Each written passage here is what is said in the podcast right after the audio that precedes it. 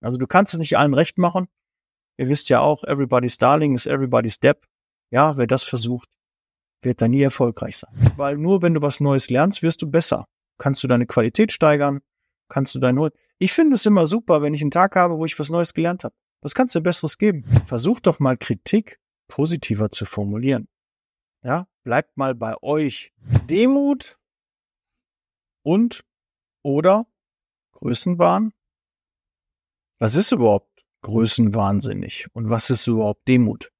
Darum soll es heute in der Podcast-Folge gehen. Lust auf Karriere, ohne dich zu verbiegen? Im ALG-Netzwerk ist jeder so, wie er ist und tut das, was er am besten kann. 1977 gegründet, sind wir mittlerweile an 120 Standorten tätig und wir würden uns echt freuen, dich kennenzulernen.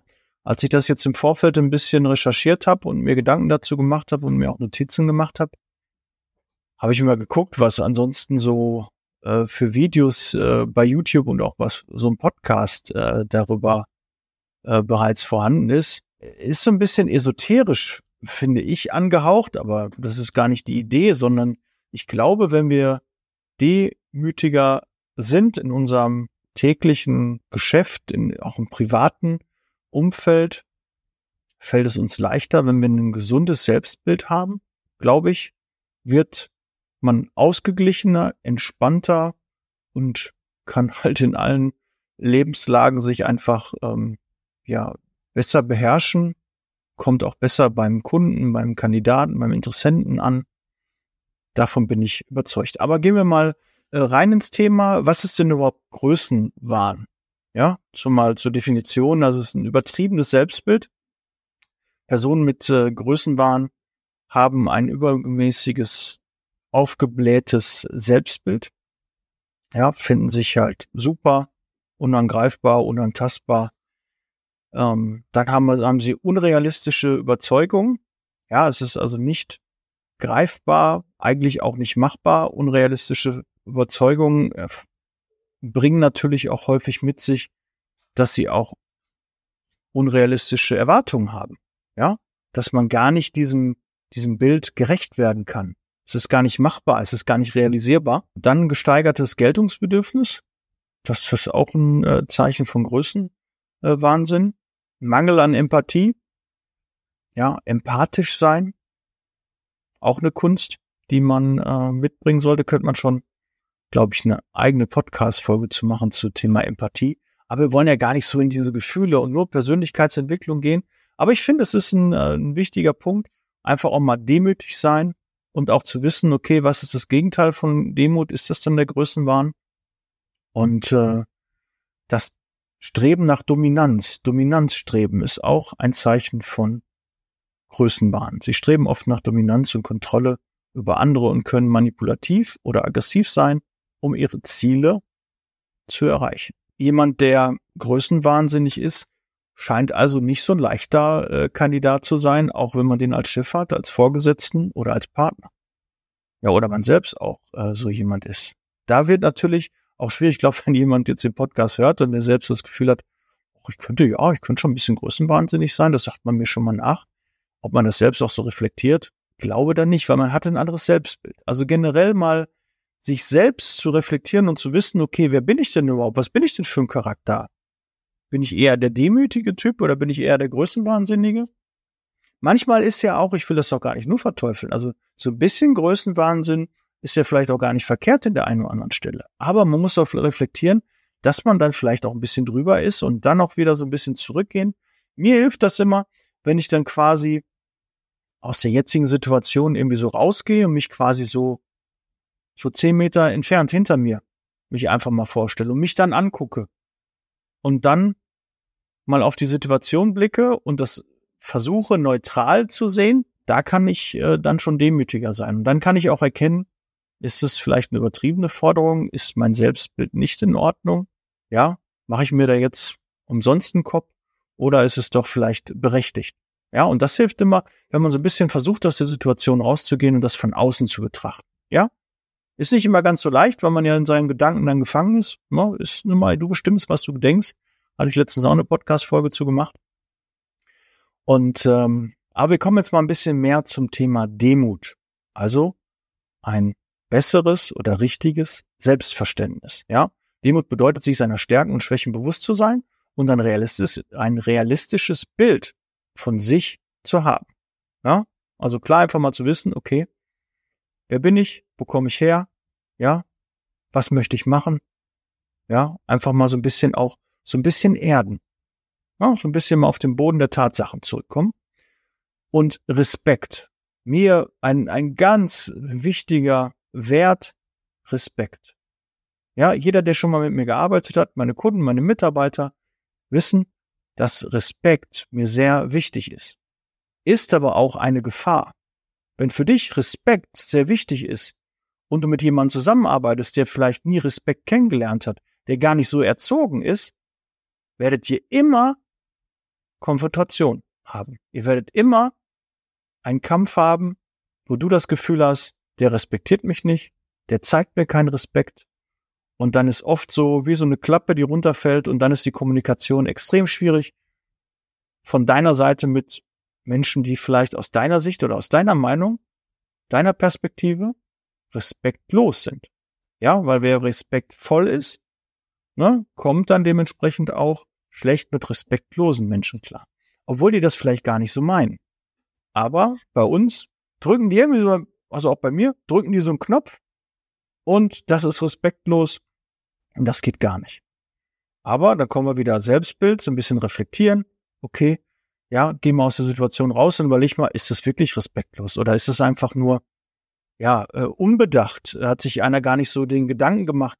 Manchmal hauen wir ja Dinge raus, wo wir uns gar keine Gedanken machen, das gar nicht so hinterfragen. Ist auch anstrengend, immer alles zu hinterfragen. Das will auch keiner immer, ja. Jeden Satz, den man ausspricht, immer zum, wie kommt der an? Gerade im Social Media Bereich. Auch jetzt hier im Podcast. Alles, was ich sage, müsste ich ja eigentlich nochmal reflektieren. Mache ich häufig auch. Und denke, wie kommt das bei euch an? Wie möchte ich das rüberbringen? Kommt das bei euch richtig an? So wie ich es auch senden möchte. Das ist ja auch wichtig. Aber da kann man nicht immer, weil wir alle verschiedene Erziehungen haben. Wir haben ein anderes Elternhaus wir haben andere Dinge erlebt, wir haben andere Werte, wir haben andere Trigger und ähm, so können wir nicht immer alle kommunizieren. Also du kannst es nicht allen recht machen.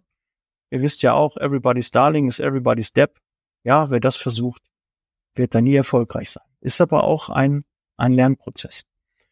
Und ähm, bei Demut geht es natürlich auch um Lernbereitschaft. Eine demütige Person ist offen dafür, ständig zu lernen, zu wachsen und zu, anzuerkennen, dass sie nicht alles weiß und auch nicht alles kann. Auch ein wichtiger Fakt. Fehlerakzeptanz. Ja, auch wer demütig ist, hat auch die Bereitschaft, eigene Fehler einzugestehen und aus daraus zu lernen. Aus seinen eigenen Fehlern zu lernen, es besser zu machen, idealerweise einen Fehler nicht zweimal zu machen. Das ist die Definition von Demut. Und last but not least habe ich noch die Zurückhaltung. Demut äußert sich in Zurückhaltung und Verzicht auf übertriebenes Geltungsbedürfnis. Eine demütige Person prallt, prahlt nicht äh, mit ihren Erfolgen, sondern lässt ihre Taten für sich sprechen. Ja? Also da demütig sein und äh, nicht prahlen, angeben, ja, das spricht für Demut. Ich würde sagen, generell, wenn jemand demütig ist, ist es schon gar nicht so ein schlechter Charakter. Ja, man muss natürlich immer ein bisschen gucken, nicht zu verwechseln mit devot und unterwürfig und äh, eher so in sich gekehrt. Das ist gar nicht so die Idee, sondern einfach ein bisschen reflektieren und mit dem Hier und Jetzt auch zufrieden sein. Ja, und auch zu reflektieren. Ich glaube, das gehört alles zum Thema Demut. Und ähm, jetzt möchte ich vielleicht noch fünf Punkte, ähm, wo die Bedeutung von Demut in der täglichen Arbeit und in deinem persönlichen Leben ähm, dir helfen kann, was man dort anwenden kann und wie du das vielleicht auch umsetzen kannst. Generell eine Offenheit für Lernen. Ja, du brauchst die Bereitschaft, dass du auch Neues zulässt, dass du auch jeden Tag gerne was Neues lernst, weil nur wenn du was Neues lernst, wirst du besser. Kannst du deine Qualität steigern, kannst du deine Ich finde es immer super, wenn ich einen Tag habe, wo ich was Neues gelernt habe. Was kannst du Besseres geben? Ich habe was Neues gelernt, was ich vorher noch nicht wusste, ist doch super. Und bin froh für den, der mir das näher gebracht hat. Ja? Also ist doch eine Win-Win-Situation. Auch die bessere Teamarbeit. Ja, demütige Führungskräfte fördern eine Kultur der Zusammenarbeit und des Respekts. wer zu einer effektiven Teamarbeit neigt, wird auch erfolgreicher sein in seinen Teams, wird einen besseren Output haben und wird eine bessere Akzeptanz auch von seinem Team haben. Und auch Stärkung der Beziehung. Ja, in persönlichen Beziehungen ermöglicht Demut ein besseres Verständnis und Einfühlungsvermögen, was zu stärkeren und tieferen Verbindungen führt. Vollkommen klar. Ja, wenn du die Demut walten lässt, dann ist, hast du auch eine tiefere Beziehung und eine Fehlerakzeptanz. Ja, wir dürfen Fehler machen. Ja, das sind Lernprozesse. Fehler sind nichts Schlimmes. Ja, jeder macht jeden Tag Fehler. Ja, selbst ChatGPT macht regelmäßig Fehler. Ja, bloß ChatGPT hat kein Gewissen und sagt nicht, ach Cock, Mist, jetzt habe ich äh, Millionen Anfragen bekommen und habe tausend davon falsch beantwortet. Ja, das äh, hinterfragt sich nicht, stellt sich nicht die Frage, ja, oh, habe ich so viel Fehler gemacht, aber wir, wir machen mal einen Fehler und dann ist, ist der Tag gelaufen. Ja, das darf es nicht sein, sondern leg eine bessere Fehlerakzeptanz hin. Ja, du bist dafür da, wir müssen Fehler machen, wir müssen Wege bestreiten, die nicht funktionieren, um zu wissen, welche Wege zu fun funktionieren. Das ist ja das Gleiche. Wir müssen auch mal schlechte Tage haben, um die besseren Tage auch zu schätzen zu wissen. Ja, das ist ja nun mal die Idee dahinter. Und wichtig, ein gesundes Selbstbild. Ganz, ganz wichtig. Ja, Demut fördert ein realistisches Selbstbild, das sowohl unsere Stärken als auch unsere Schwächen anerkennt, was zu einem gesunden Selbstwertgefühl und besseren Umgang mit Kritik führt. Ja, weil Kritik ist das, was wir alle nicht gerne mögen. Aber, ich erwähne es hier auch nochmal, wer Kritik an dir äußert, hat noch Interesse an dir. Weil ansonsten, wenn du ihm gleichgültig bist, würde er nie Kritik äußern. Weil Kritik lässt immer Platz für Veränderung, für Neueres, ja, sich optimieren, ja. Kritik ist eigentlich immer positiv, auch wenn sie weh tut.